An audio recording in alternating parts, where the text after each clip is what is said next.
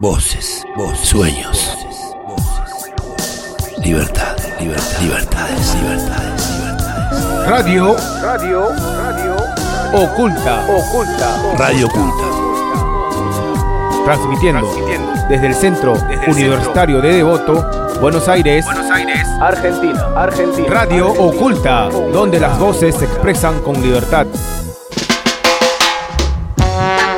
Buenos días o buenas noches, oyentes. Nos encontramos otra vez acá en, en el CUD, en Devoto, transmitiendo en directo por Radio La Tribu 88.7. Mañana por Radio La Caterva 97.3. Mañana digo esto porque estamos grabando el viernes, pero ustedes lo van a escuchar el jueves. Bueno, nada, estamos acá en el Centro Universitario de Devoto. Buen día, chicos. Buen día, compañeros. ¿Cómo están todos? Buen día, buen día. Transmitiendo en directo, hace frío hoy acá. Y bueno, estamos a, eh, al fin de mes. Eh, hoy vamos a tener un, programa un poco más familiar. Los compañeros acá trajeron un par de temas para, para charlar. Vamos a tener un compañero que nos va a tocar un tema un tanto político también, pero que tiene que ver también con la situación en, la que se encuentra el país y cómo nos encontramos ahora.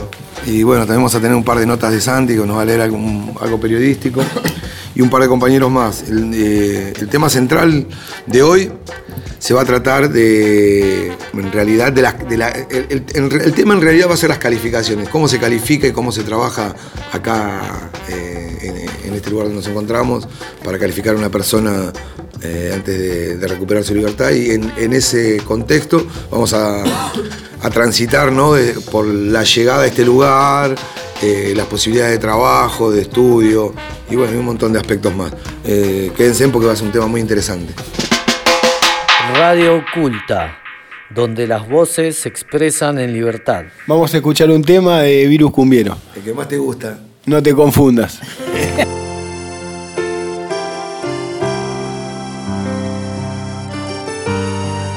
Fiebre de cumbia por las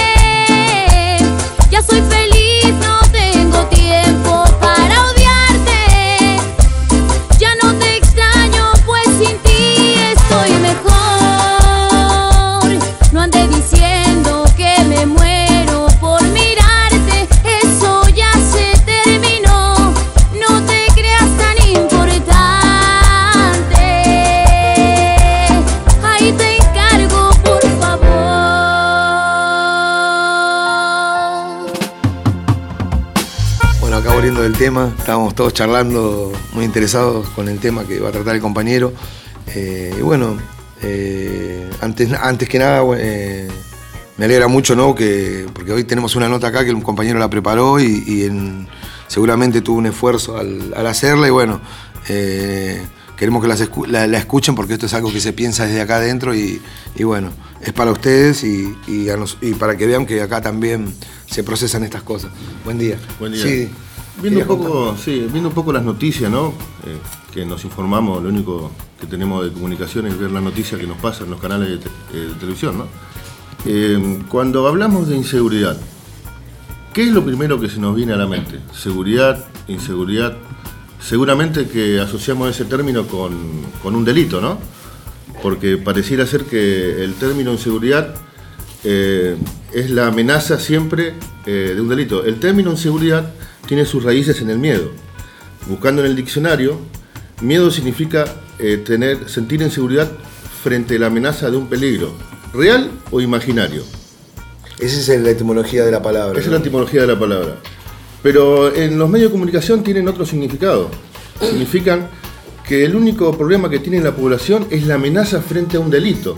Y no tiene una inseguridad frente a si va a comer mañana, si va a tener vivienda. Y lo único que hace el Estado al darle solución a ese tema central que instalan los medios de comunicación, eh, pasando a la mañana y a la tarde un hecho de un celular, que no es la inseguridad nacional. Es solamente un caso, dos. Pero lo repiten tantas veces que uno cuando sale a preguntar qué significa este término, ya en la cabeza de la gente, ese término es igual a delito. El término de seguridad es igual a policía, uno se imagina cámara. Sí, y la seguridad tiene una. La palabra seguridad tiene una, una- significación más amplia que, que la amenaza frente a un delito, porque pareciera ser que el único problema que tiene la gente es la amenaza frente a un delito. Ya supera el hambre, ya supera la crisis, ya supera la corrupción, ya supera un montón de cosas. Entonces se nos lava la cabeza y hay que estar preparado para eso.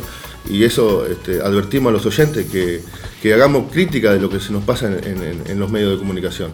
No, no compremos todo lo que se nos dice. Y la única general, ¿no? solución. Los noticieros también. En todo en general, claro. Sobre todo los noticieros también, Claro. pero bueno, programas periodísticos. Mucha gente hoy en día, en, en época de campaña, tenemos todo tipo de programas, ¿no? Sabemos cuál es oficialista, cuál no lo es, cuál trabaja de cuál manera. Las intenciones son claras porque hay un. Es como que se trabaja a cara descubierta. ¿Por qué? Porque, ¿Por qué digo esto? Porque el periodismo en un comienzo supuestamente tendría que ser algo eh, que esté basado eh, eh, eh, con, con un sentido Claro. más que particular, general, ¿no? Y con, y Claro. con el, con el fin de informar, ¿no? Como tiene que ser el periodismo, como tratamos, por ejemplo, acá de, de hacerlo. Siempre vamos a estar de algún lado porque estamos viviendo en algún lugar, ¿no? En este caso nosotros acá detenidos. Por eso hablamos también de los temas que hablamos. Pero en realidad, lo que, lo que sí, eh, la gente no, no- parece que en muchos aspectos no razona.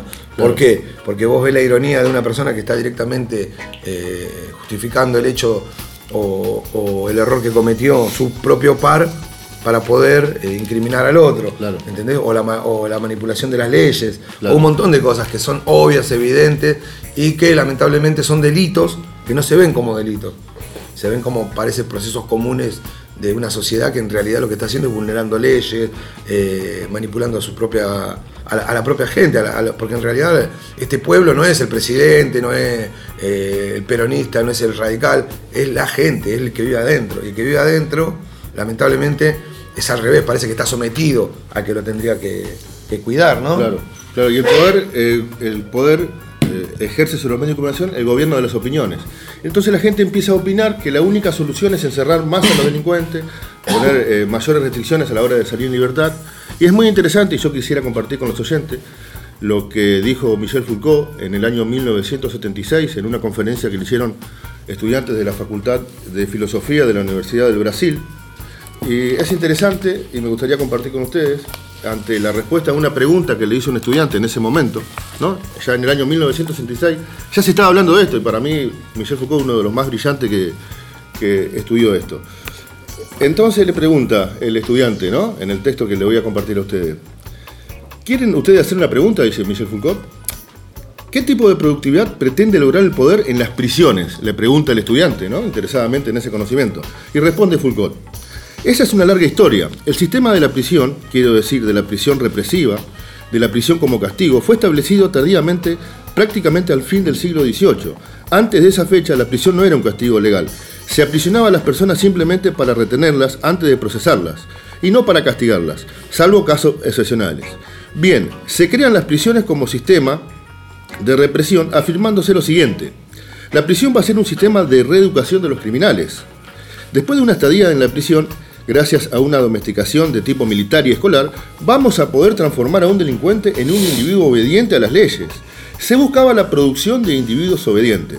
Ahora bien, inmediatamente en los primeros tiempos de los sistemas de las prisiones, quedó claro que ello no producía aquel resultado, sino en verdad a su opuesto. Mientras más tiempo se pasaba en prisión, menos era reeducado y más delincuente se era. No solo productividad nula, sino productividad negativa. En consecuencia, el sistema de las prisiones debería haber desaparecido, pero permaneció y continúa. Y cuando preguntamos a las personas que podríamos colocar en vez de las prisiones, nadie responde, dice, dice Foucault. Entonces vuelve a preguntar el, estudiante, ¿por qué las prisiones permanecieron a pesar de esa contraproductividad? Yo diré, dice Foucault, que precisamente porque de hecho producía delincuentes y la delincuencia tiene cierta utilidad económica, política. En las sociedades que conocemos, la utilidad mencionada podemos revelar fácilmente. Primero, cuanto más delincuentes existan, más crímenes existirán. Cuanto más crímenes hayan, más miedo tendrá la población. Y control policial. Cuanto más miedo en la población, más aceptable y deseable se vuelve el sistema de control policial. La existencia de ese pequeño peligro interno permanente es una de las condiciones de aceptabilidad de este sistema de control, lo que explica por qué en los periódicos, en la radio, en la televisión, en todos los países del mundo, sin ninguna excepción, se concede tanto espacio a la criminalidad como si se tratase de una novedad en cada nuevo día. Y dice que esto ocurre desde 1830. No quisiera extenderme porque eh, vamos a ocupar mucho programa, pero es un poquito de lo que venimos hablando. ¿no? Ya este, eh, lo venía diciendo eh, Foucault hace mucho tiempo. Y bueno, dejo abierta la opinión eh, y críticas para los compañeros, para que también Sí, opinen. sí, yo creo que está muy claro, ¿no? Está muy claro y eh, si lo hubiera escrito hoy, creo que sería un. Arrancaría con un bestseller porque estamos hablando de que, acá lo que, lo, lo que terminamos de, de escuchar, claramente Foucault está diciendo que la inseguridad causa miedo, el miedo causa docilidad. ¿La docilidad de quién? Del oyente, de, no, de- de- de- de todo el mundo en general. ¿Por qué?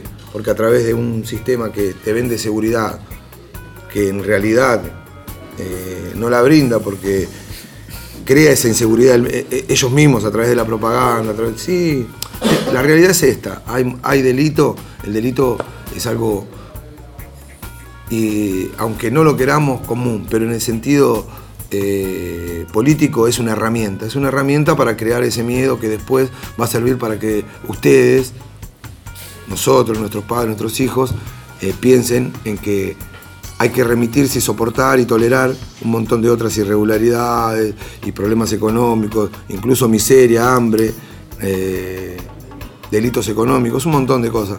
¿Por qué? Por el solo hecho de decir, bueno, eh, nos van a mantener seguros, que también es, o sea, es una gran herramienta y una gran maquinaria. Creo que es un punto de vista muy, muy acertado y tiene que ver también con, con lo que estamos por hablar en este momento, que, tiene, que, que es eh, la libertad, ¿no? El, el problema que hay con los presos, con cuántas personas tenemos detenidas, cómo hacemos para largarlas, eh, cómo manipulamos esto de la delincuencia para que sea también un beneficio político. Es una estrategia Es una política. estrategia política. Pero bueno, vemos que viene funcionando hace un montón de años. Claro. Porque eh, esto lo escribió una persona hace 40 años y hoy en día es una, es una gran realidad. Y es, una, y es una gran, gran mentira la reinserción. Una recontra gran eh, mentira. Este, eh, es, eh, o sea, las cárceles de hoy eh, no reinsertan a ningún, ningún, ningún interno para, para el medio libre. Lo tratan no, no solamente como un ser humano, no como, como una persona humana, este, sino como, como nada, como un, Sí, como un número, como parte de un sistema. como un objeto. Y el sistema, el sistema penitenciario es, es una otra gran mentira, es una mentira, es un sistema perverso. O sea, perverso eh, para, para bueno, para cuando empieza uno a, a- estar eh, en un proceso y que, que- que lo tienen que- que ir empezando a calificar distintas áreas cuando uno lo condenan. Este, bueno, o sea, hacen lo que quieren y, y- y se ríen de uno. Se ríen de uno, este, no. No, no. O sea, no. No les importamos, digamos. mm, Totalmente. Bueno, vamos a explicar un poco a la gente lo que estamos, de lo que está hablando el compañero acá. eh, trata de, del- de las calificaciones y del sistema que tiene el servicio penitenciario para, para evaluar una persona, ¿no? Como hablamos ha- hace unos minutos que terminó de, de leer el compañero una nota, en ella refería que en un principio cuando se hablaba de las cárceles y se pensó en su creación y se crearon, fueron, fueron dos objetivos, ¿no? que era la domesticación, digamos, como decía ahí, por la época en que se vivía, seguramente se utilizaba ese término, porque si no estaríamos hablando de animales, y la educación. Bueno, en ese contexto eh, han pasado 200 años y eh, creo que la- la- la- la- el, el ser humano ha avanzado, esto- hemos hablado un montón de cosas y hemos avanzado en derechos humanos, en sociología, en un montón de aspectos que en ese sentido las cárceles no son una evidencia de ese cambio, las cárceles son parte de un sistema viejo que tendría que erradicarse. Bueno, de nuevo, Radio Oculta. Radio Oculta. Radio Oculta. Donde las voces se expresan en libertad. Bueno, eh, vamos a escuchar un tema de La Renga, El Rebelde. Caminito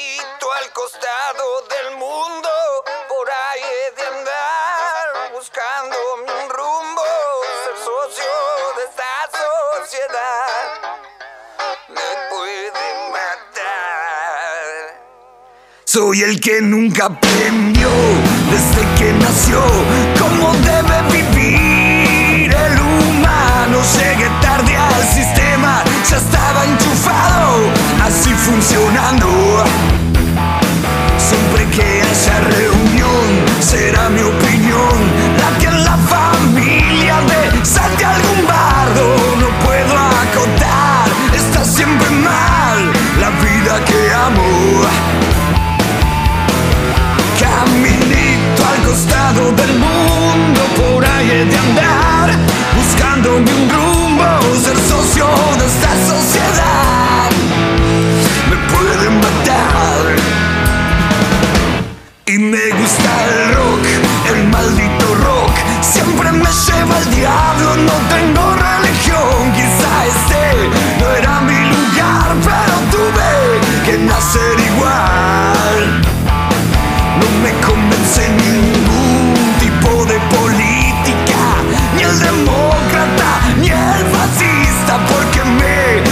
ser así, ni siquiera anarquista.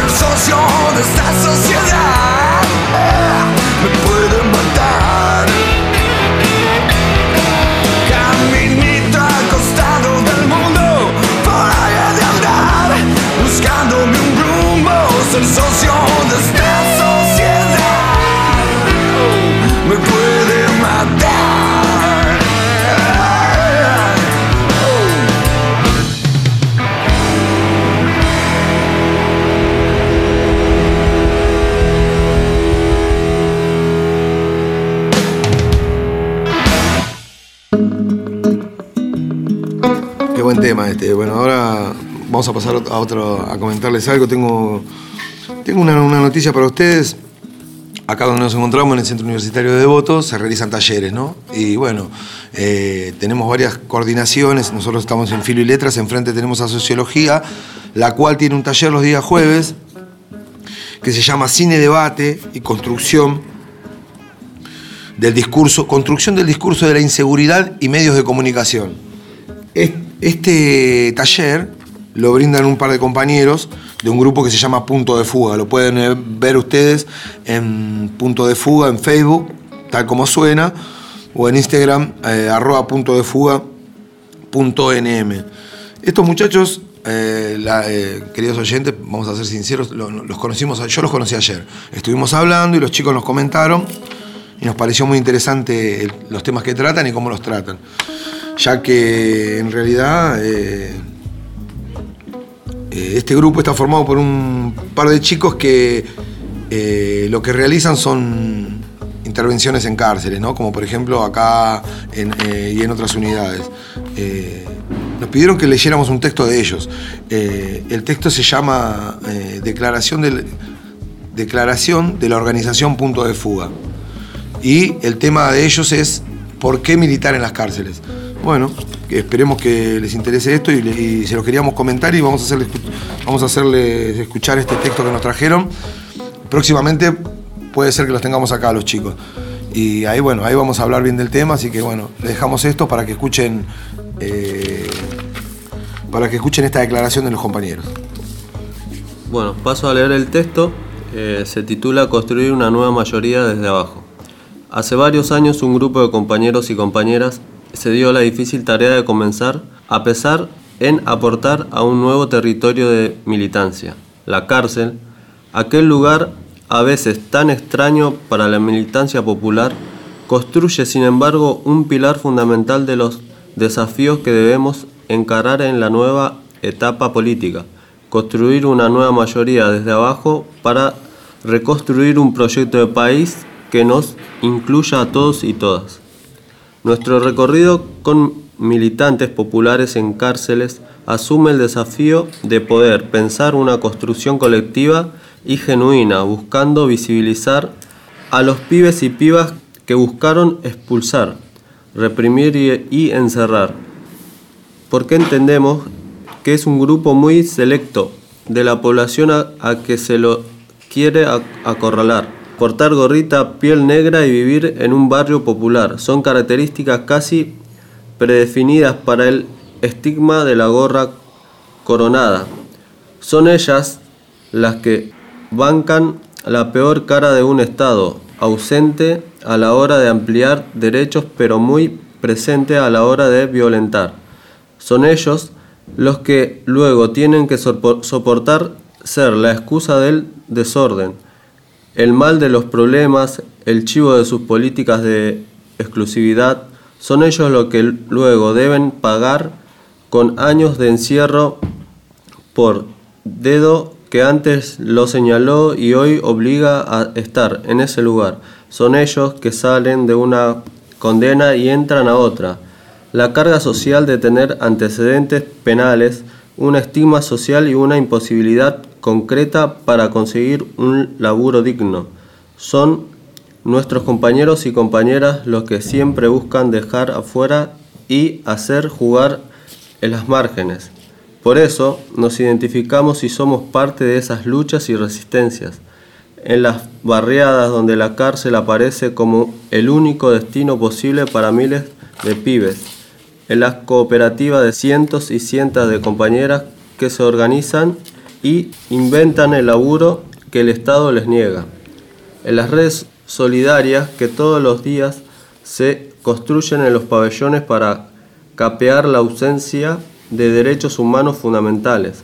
Somos la suma de todos, de todos eso. Un punto de fuga más. Vivimos en, en un sistema construido por unos pocos, mientras un puñado de personas concentran casi toda la riqueza del mundo.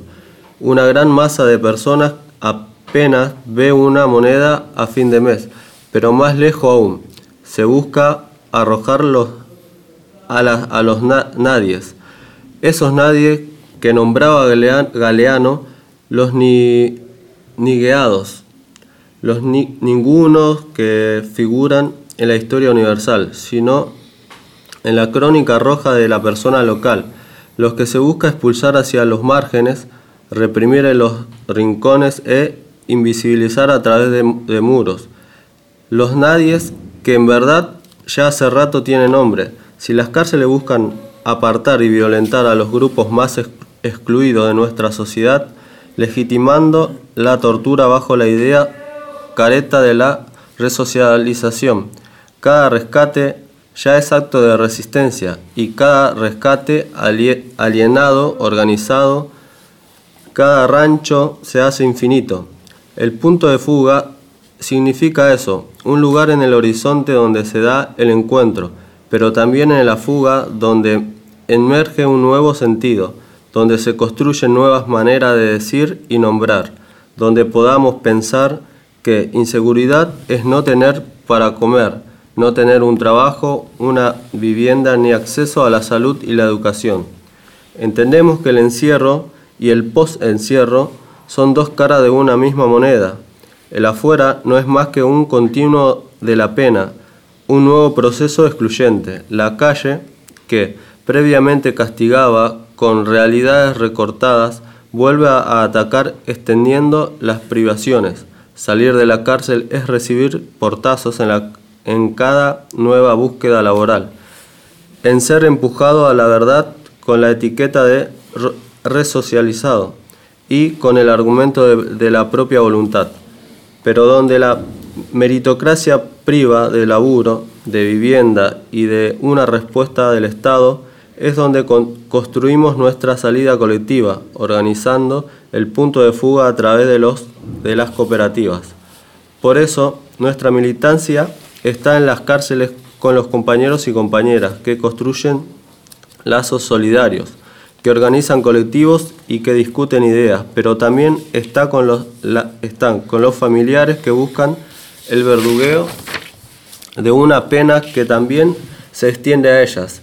Y estamos en la economía popular bancando el laburo autogestivo de los compañeros que salieron y día a día responden a las carencias del Estado con organización colectiva. La gorra nos pusieron hoy, nos transformamos en visera. Cada punto de fuga es la alegría que no nos quitaron y que no nos da nuevo aire, aire de libertad. Seguimos apostando a una salida distinta, desde abajo, colectiva, popular y feminista.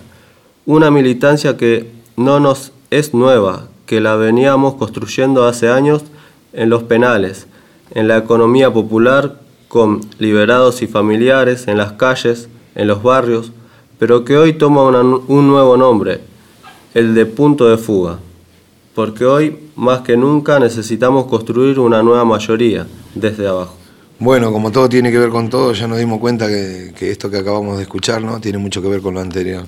Bueno, vamos a mandarle un saludo a, a Agustín, a Axel, a Chino a Josefina y a Juana, que son los chicos que vinieron ayer y bueno, lo vamos a tener próximamente acá.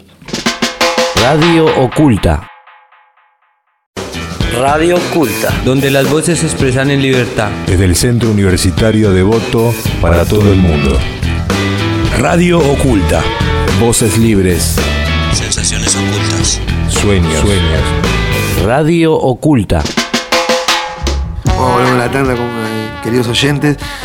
Y me quedé pensando en lo que habíamos hablado antes, eh, porque parece muy loco, pero hablando de distintos temas, todo tiene que ver con todo, ¿no? Actualidad, política, encierro, lo que nos pasa a nosotros acá adentro también.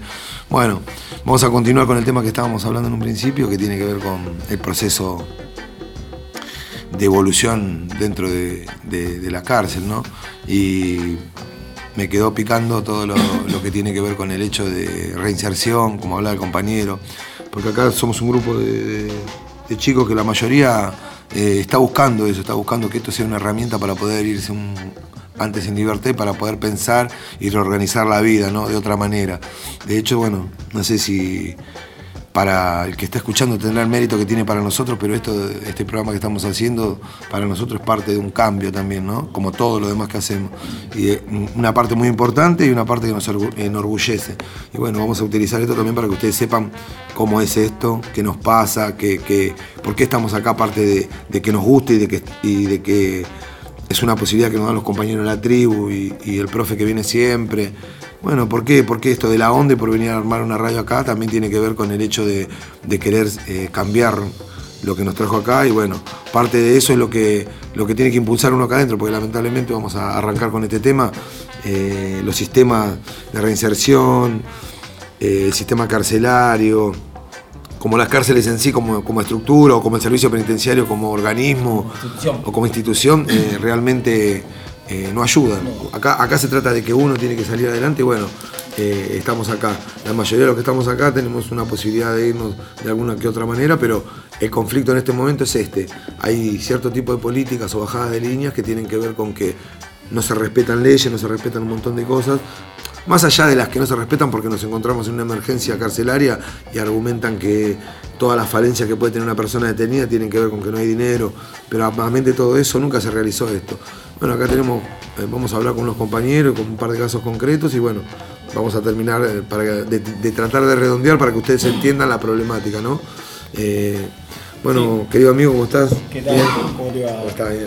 Bueno, como dice el compañero, la reinserción, ¿no? La reinserción no te la hace el servicio penitenciario ni el sistema. La reinserción eh, es uno mismo, es uno mismo que quiere cambiar, uno mismo que quiere otra vida, eh, también que no quiere volver nunca más a pasar por esto, porque, bueno, eh, obviamente eh, estar eh, detenido y cumplir una condena significa muchas cosas, ¿no?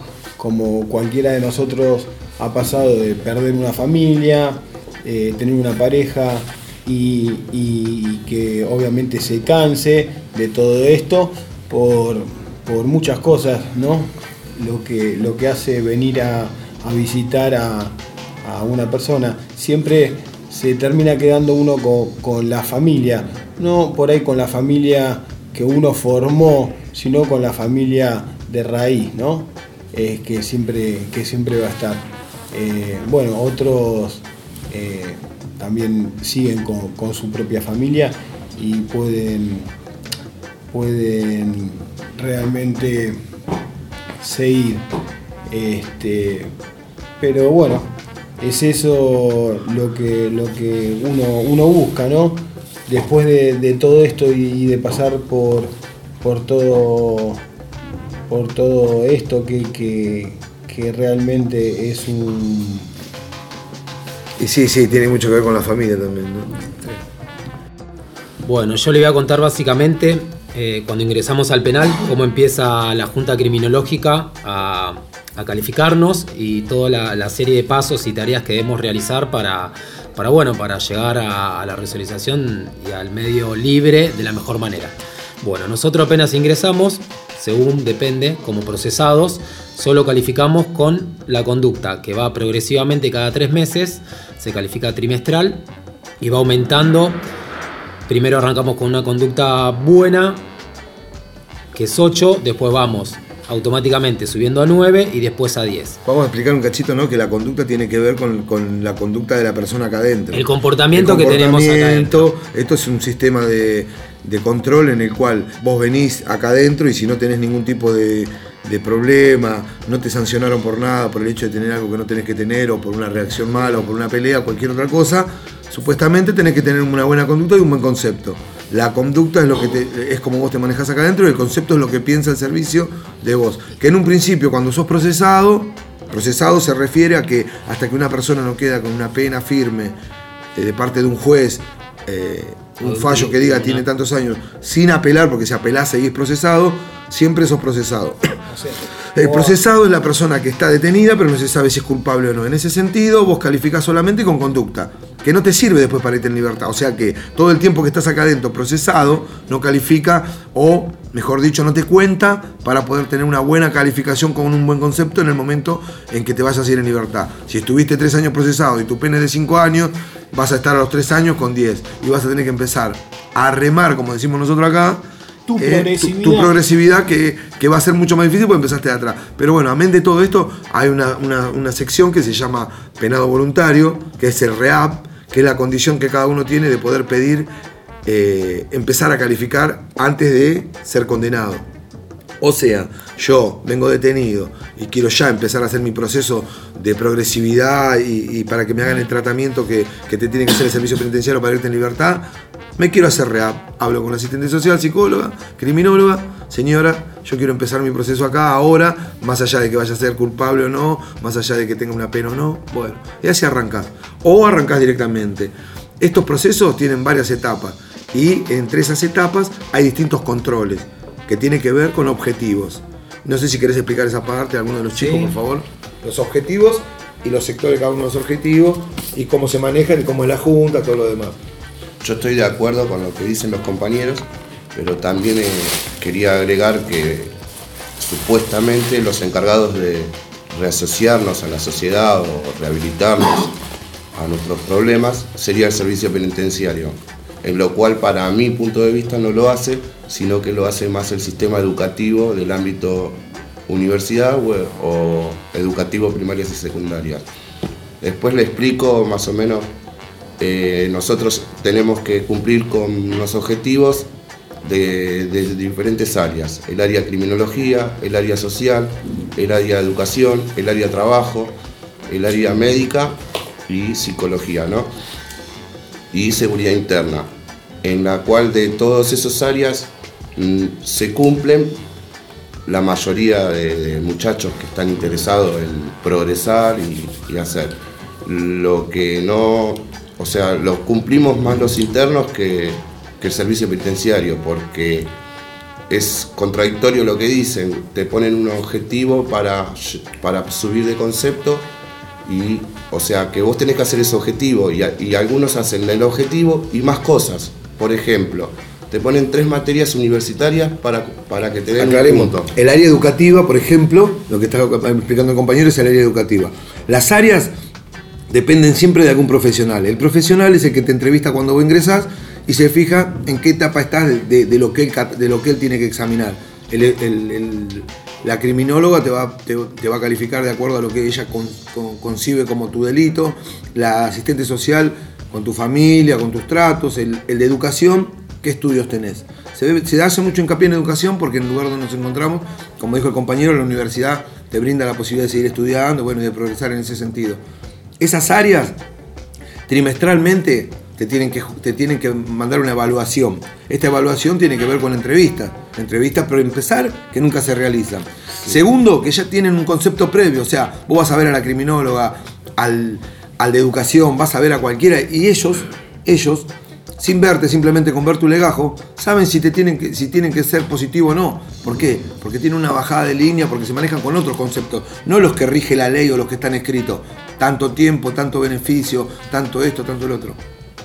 O sea, la ley está dibujada, porque al haber una bajada de línea, quiere decir que se viola esa ley por un concepto previo que tiene que ver con un prejuicio. ¿Somos claros? Bueno, de- arranquemos de ahí y de ahí para adelante. Toda esta estructura está armada en base a eso. ¿Qué quiero decir con esto? Quiero decir que por más que yo sea el mejor del mundo, por más que demuestre, no sé, acá adentro a, a- a cada uno de los profesionales que me trata, que yo eh, cumplo con áreas y con esto, con el otro, no, se toma en cuenta eso. Se toma en cuenta si estoy por irme o no, si son muchos los años que me faltan o no, si el juez mañana va a tener problemas, si yo delinco de vuelta o no. O sea, es como que se inutiliza una herramienta y se utiliza una que no tendría que existir, que es el prejuicio. Bueno, vamos a terminar de explicar esto de las áreas. Las personas cada tres meses tienen que ser eh, entrevistadas por estas personas que son parte del servicio y a su vez también estas personas tienen que mandar un informe. Eh, los objetivos que- a los que referimos son objetivos de cada una de estas áreas. Se le llama objetivo a lo que uno tiene que cumplir, a lo que, a- al nivel en que uno tiene que avanzar para que esa parte del sistema que te está evaluando diga que vos lo hiciste bien. ¿Me explico? Es, Por arbi- es arbitrario. Si ellos quieren, te lo dan, aunque lo hayas cumplido, y si quieren, ellos no te lo dan. Claro, ahora vamos a pasar a contar un caso concreto de compañero que sabemos cómo se maneja esto y bueno, Radio Oculta, donde las voces se expresan en libertad. Yo, mi, eh, mi- yo digo que el servicio penitenciario no se ocupa por, porque no, no investiga. Como yo me dan, por ejemplo, tres materias para darme un punto de, concepto. Entonces yo curso tres materias y seis eh, talleres extracurriculares. Uno lo hace para aprender, para matar el tiempo acá adentro, para no, no para, para usar el tiempo en cosas productivas. Los seis cursos, yo apruebo las tres materias y hago seis cursos. Y para ellos los seis cursos como que no se hizo. O sea, no lo, no lo, no lo, como, No lo valoran. No lo valoran. Es como que yo, yo te di tres materias, lo que vos hiciste después es como en vano. O sea, no valoran que uno se esfuerza para, para transformarse, para notar un cambio. No, no investigan el pasado del interno. eh, él era así, de una manera, en un tiempo pasado, y después hoy está dentro de, una, de un centro universitario, de uno de los mejores centros universitarios, porque esto es la UBA, todos sabemos que fue una de las primeras universidades que, que nacieron en la Argentina. Entonces, es contradictorio lo que hace el servicio. Yo en mi caso apoyo al lado más educativo, al lado más universitario, que me brinda todas las herramientas para que yo pueda transformarme y cambiar tanto para mí como para mi familia. Bueno, creo que tiene que ver todo directamente con todo lo, que estamos hablando, ¿no? Este- estas juntas, este tipo de examen, que se le realiza a las personas acá adentro antes de, de- de tomar la decisión de darle un beneficio o no, también eh, dependen de un área. Es, ese, e- ese área superior a la que depende, en este caso eh, Dirección Nacional o, o el Servicio Penitenciario en sus altas esferas, responden a un gobierno, porque lamentablemente hoy yo tengo, tenemos que ser realistas acá nosotros que lo vivimos internamente, esto es todo política. O sea, hoy no conviene largar detenidos porque, porque estamos respondiendo a un, a un tipo de seguridad que quiere brindar el Estado que tiene que ver con cero delincuencia en las calles, a costa de lo que sea, violar derechos, porque hoy nos rige una, un- un- una ley a nosotros, hoy tenemos un, código penal, tenemos una constitución y, hay muchas reglas, hay muchas cosas que en este país se manipulan y se violan y parte de eso, imagínense, o sea, la gente, el que está escuchando afuera, por ahí eh, entiende esto y dice, bueno, los muchachos están detenidos, están hablando de esta manera porque lo ven internamente, están sufriendo. No, la realidad es que nosotros lo que vemos es que le está pasando a usted, le está pasando a todo el mundo y, y a nosotros, que somos, eh, entre comillas, para, para- nuestro punto de vista, el último lejón del tarro, porque es la realidad, eh, lo sufrimos en gran manera y en forma descarada y a cara descubierta, como dirían también en, en otros aspectos porque no nos podemos quejar ante nadie. Y vos te quejas ante una Cámara de Casación y te dicen, no, pero ahora falló la, la Corte Suprema de esta manera porque cambió el juez y está con Macri, ¿entendés? Entonces, ¿qué quiere decir esto? Que la ley es de acuerdo al gobierno de turno, que la ley tiene que ver con una manipulación de la seguridad, como hablamos hace un rato, que la ley tiene que ver con qué imagen queremos dar y qué imagen no. Y el preso es una- un, cacho de algo.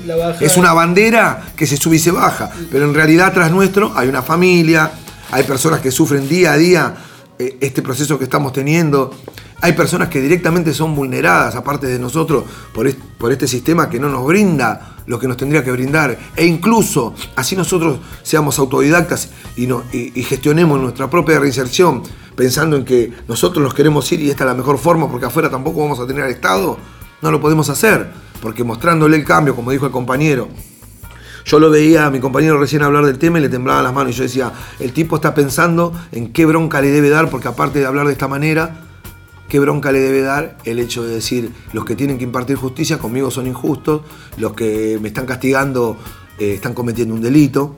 Bueno, ese aspecto, ese aspecto lo vemos acá nosotros, lo ve la gente. Hoy nosotros estamos acá con una persona que es un compañero que viene de afuera, nuestro profesor de la radio, y él nos decía a nosotros, ¿ustedes por qué no dicen esto? Si esto es lo que está... Y yo lo que lo miraba al hombre y diga, yo no pensé que vos, o sea, internamente decía, yo no pensé que vos entendías eso, o que pensabas eso, y qué bueno que alguien afuera nos diga, ustedes tienen que hablar de esto, porque es lo que les está pasando.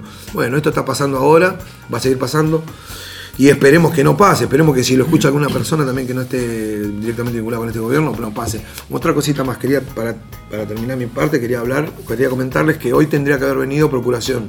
Procuración Nacional es un ente que viene acá a gestionar o a procurar alternativas para problemas dentro- internos acá en la cárcel.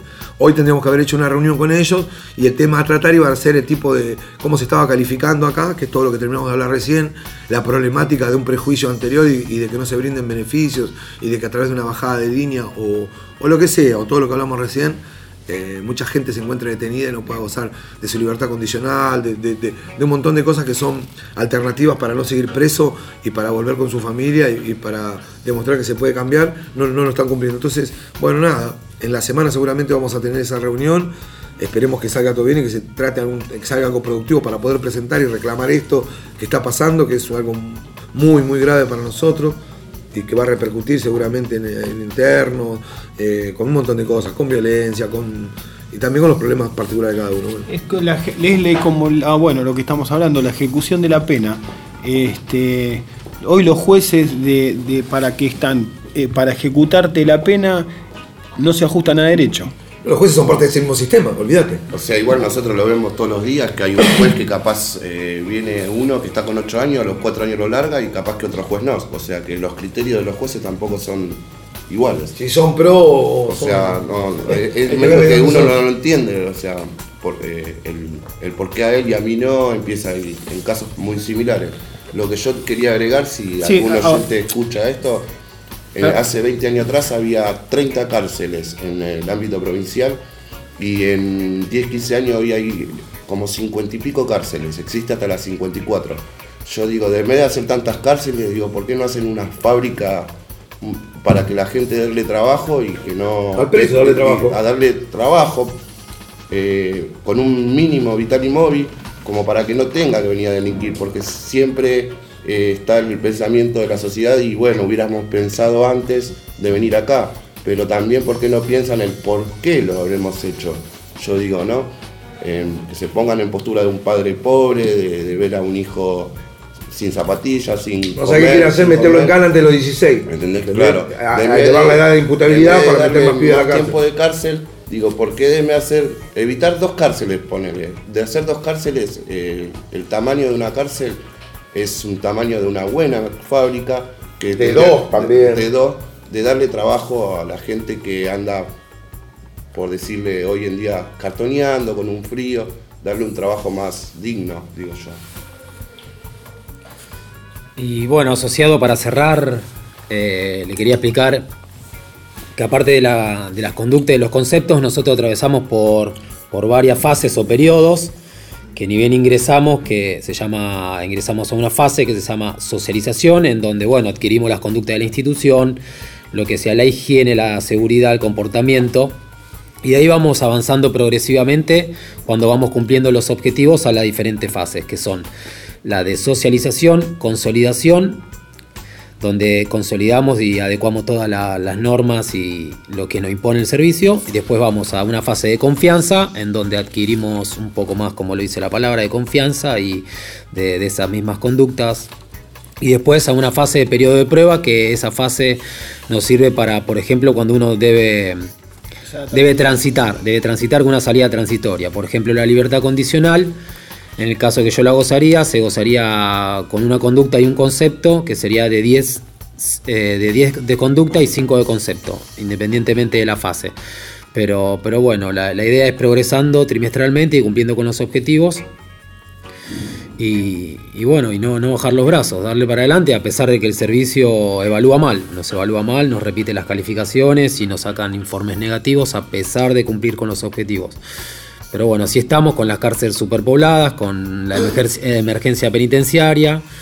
Y bueno, y ahora si queda tiempo le voy a leer una nota también que de, de unas causas que se inician y que la mayoría quedan archivadas y quedan en, en la nada. Bueno, cabe destacar acá que para empezar a, a irse con una libertad transitoria eh, tenemos que tener conducta 10, concepto 7, faz de confianza. No, Eh, periodo de prueba. pe- o periodo de prueba, perdón. Y para irse con una con el beneficio de la condicional se, se necesita la conducta 10 y un concepto 5. Así que bueno. Sí, Eh, también cabe destacar que ninguno de estos casos se está otorgando hoy en eh, día. ¿Qué pasa? Cuando uno está previo o ya tiene eh, el- parte de la condena para pedir el beneficio de la condicional tiene 10.5, ¿no? Se pide la libertad condicional en un juez obviamente ya de ejecución porque pasa a, ejecutar tu pena. eh, se, se- se pide, se pide ese beneficio, ¿no? Bueno, obviamente para eso tienen que pedir, el juez de ejecución tiene que pedir los informes al servicio penitenciario de que cada área tiene que decir lo que, bueno, cómo te fue tratando, ¿no? Eh, psicológicamente, eh, en el área de, trabajo, bueno, si no tenés obviamente una sanción, ninguna pelea, nada, porque si no, obviamente eso no, lo- no lo, el beneficio directamente no lo, no, no lo tenés. Este, bueno, eh, digamos que se pide, se pide el, el informe, el informe es negativo o favorable. En el caso que sea favorable, bueno, este va, va por buena vía. Ahí lo ve el fiscal de ejecución que puede decir sí o no. Bueno, en el caso po- a ver, voy a contar mi caso en particular, ¿no? Mi caso es que el, el informe sale positivo o favorable, tendiente a favorable, no sé qué es tendiente a favorable. Un nuevo método de, de un- evadir. un nuevo método que- para que digan eh, sí o no. Bueno, tendiente, o sea, ellos no se hacen tanto cargo, te dicen tendiente, no, es o negativo o favorable, o blanco o negro. Bueno, esto es tendiente, o sea, le da la pauta para que te diga sí no. Bueno, Se- yo me voy esos- con un, estos, estos, estos argumentos nuevos que lo único que hacen es justificar la falta de una buena ejecución, digamos, ¿no? Claro. De- y de un buen proceso de, de reinserción, porque en realidad tendiente a favorable no es favorable, no es desfavorable. Es, una, es algo ridículo. Voy si a tratar- hablar de leyes es algo ridículo. compañero, voy a tratar de ser más breve, porque, bueno, entonces eh, va tendiente a favorable. El, el juez, el fiscal de ejecución dice que sí, que este, o sea, mi caso sí, que, que- que estoy para, para, para ir, eh, para mi beneficio, para estar en el medio libre, ¿no? Con ciertas, con ciertas Reglas. reglas, ¿no? Bueno, que, que las tengo que cumplir, perfecto. Y el juez de ejecución dice que no, que no porque para él, este, no, que no, bueno, fundamenta ciertas cosas que tampoco me voy a poner a explicar ahora. Pero, o sea, tengo todo para, para gozar del beneficio. En los informes dan favorables, tendiente a favorable, el, el fiscal dice que sí y el juez dice que no. Eh, se basa en dos, tres cosas que realmente es totalmente arbitrario y bueno, él no me la quiere dar, no me la... Y, y bueno, y así estamos. Superpoblados, hacinados. Sí, creo que. Bueno, vamos a finalizar con este tema.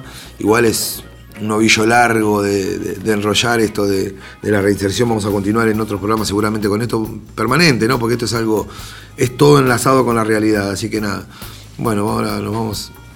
Vamos a leer, vamos a ver qué hacemos con, con en próximos programas y vamos a tratar este tema y, y desarrollarlo nuevamente. Radio Oculta. Bueno, ahora vamos a escuchar un tema de viejas locas, legalícenla. Legalícenla.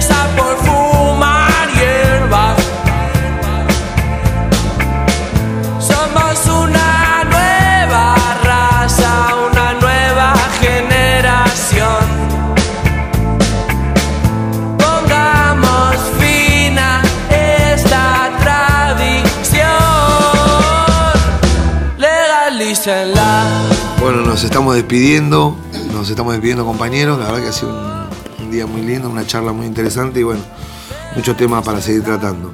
Yo les mando un saludo bien grande, los esperamos la semana que viene, espero que nos escuchen en, en- en las emisoras y en, en las repetidoras, ¿no? En FM La Tribu, en La Caterva y también, por, como no, si alguno quiere, por, por Utopía, ¿no? Radio Utopía y por internet.